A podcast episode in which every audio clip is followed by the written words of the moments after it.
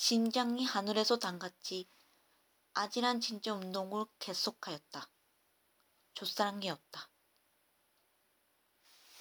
はい。愛の物理学という韓国の詩の一節を読んでみました。こんばんは、タイです。本茶ラジオ。この番組は京都市在住アラフォー OL が一人で放送している番組です。 えー、この愛の物理学という詩なんですけれども、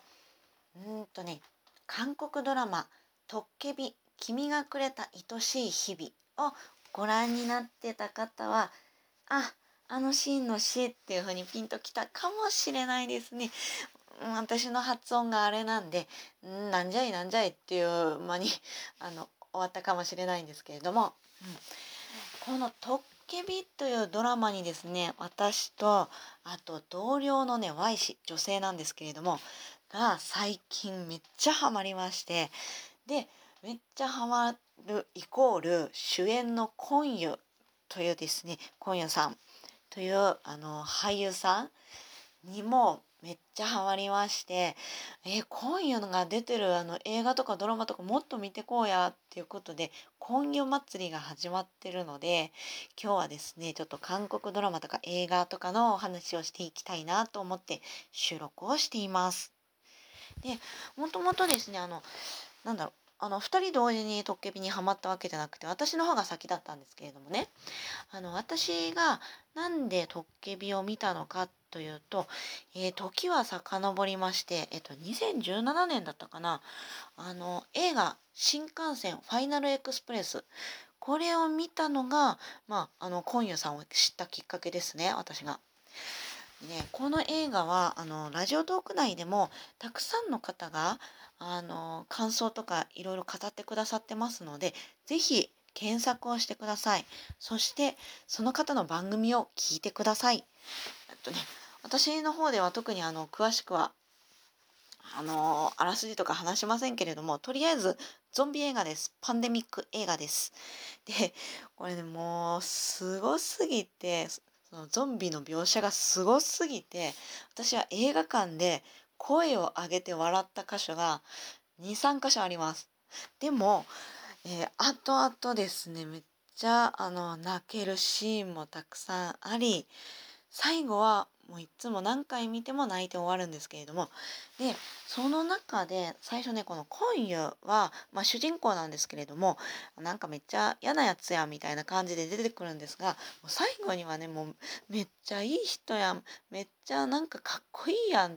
言って終わるわけなんですよ。あそういえばそのえ今夜めっちゃかっこいいやんって思うシーンがあってそこでね流れる BGM があるんですけれどもそれがねあの面白いなって思ったエピソードがあってえっ、とね DVD のコメンタリーであの主演の方々がね話してるんですけれどもこのコンユのそのかっこいいシーンでですねかかるこの曲は「あのグッバイワールド」で YouTube で検索するといろんな動画が出てくるよって言ってるわけですよ。でもうえーって思って検索したら確かにいっぱい出てきてあのねその BGM その曲をあのピアノで演奏しましたっていう弾いてみた的な動画とかまあそれがあのバイオリンだったりチェロだったり弦楽器でこう演奏したりとか、まあ、そういう風な動画がいろいろ出てきてあ日本以外でのそういったなんだろう映画の楽しみ方っていうか映画に関する動画ってあこういう動画もあるんだっていうことが分かってちょっと面白かったです。なのであの、えー新幹線ご覧になった方ですね YouTube で「グッバイワールド」でも検索してみてください。あのシーンがあのなんかこうねまた思い出されてなかなか興味深い感じですよ。うん、そんなことで私はコンをあのこの新幹線で知りましてでえかっこいいやんって思ってで他にもなんか見てみたいなって思ってもうずっと前から目をつけてたのが「トッケビ」というドラマだったんですね。でこのドラマが、まあ、2018年韓国でナンバーワンの人気作だったんですけれども最近ですねやっと DVD が出たりあとはあの UNEXT とかで配信が始まったのでよしこれは見るしかないって言ってみたらまんまとハマったっていうわけなんですけれども、えー、とこの「トッケビ」のですねあらすじをあの公式サイトのあらすじね、まあ、ちょっとざーっと読んでいきますね。えー、っとえー、っとですね公式サイトに行きまして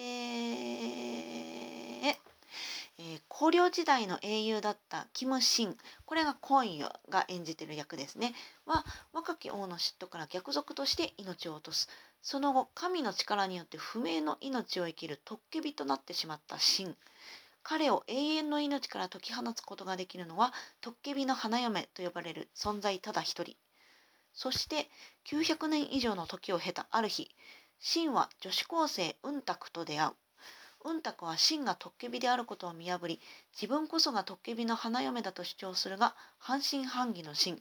ということでこのトッケビおじさんとですね、えー、うんたくちゃん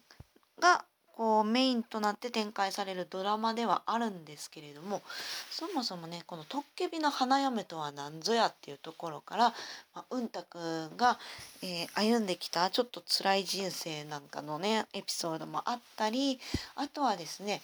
えー、真の家臣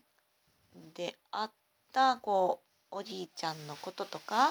あとはえー、神とですね同居することになってしまった死神さんとかですねあとはうんたくのバイト先のチキンのお店チキンですよフライドチキンのお店の社長サニ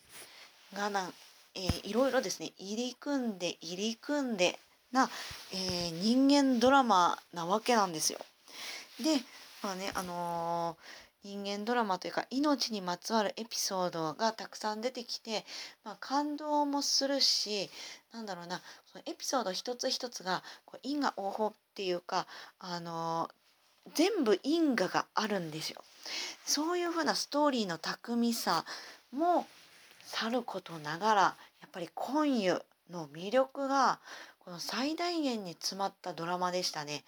えー、今夜といえばまあねもうルックスもさることながらあのなんだろうなこのセクシーさキュートさもめちゃめちゃ詰まっててですね、えー、うんたくちゃんとの、まあ、ラブラブなシーンなんかは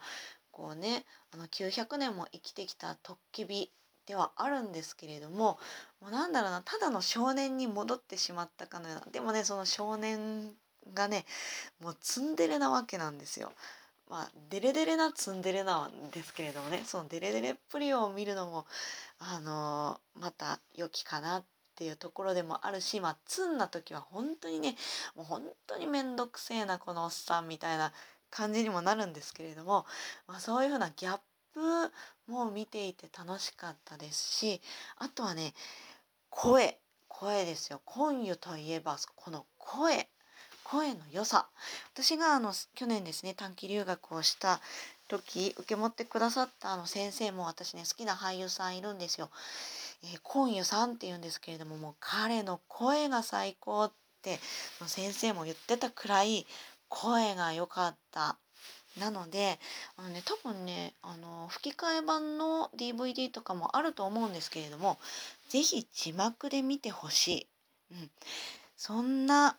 えー、今湯の魅力が詰まりに詰まったトッケビでまああの私たちはとあの婚湯祭りを始めたわけなんですけれども私の方はですね昨日はあの日本の映画ではあるんですけれども2007年に公開された「龍が如く」を見ましたね。えー、なんで邦画なのかってここに出てくるですねソウルからの、あのスナイパーヒットマン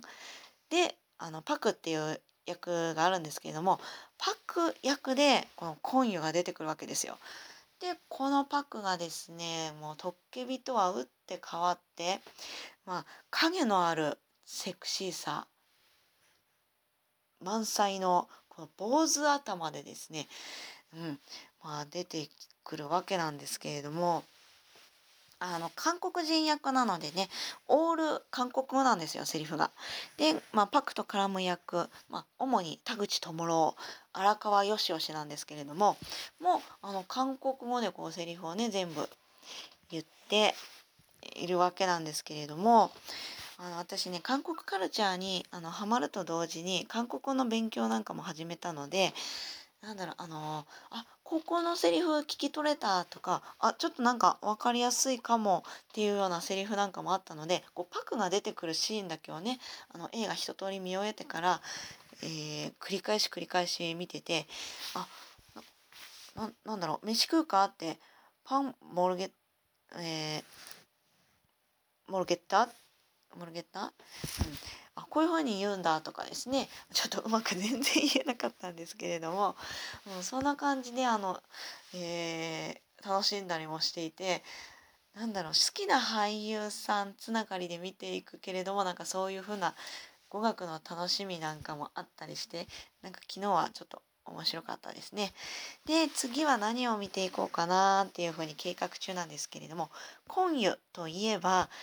コーヒープリンス1号店らしいので、えー、次はこれを見てみようかななんて考えてます。予告を見る限りね、あの、なんだろう、このセクシーさとか、その、そういったいい男さよりもちょっとなんかやんちゃな感じもちょっと出てるのかな。そういう一面も、あの、見ていけそうだなって思って楽しみにしています。えー、残り時間も少なくなってきましたので、今日はこの辺で終わりにしたいと思います。では、バイン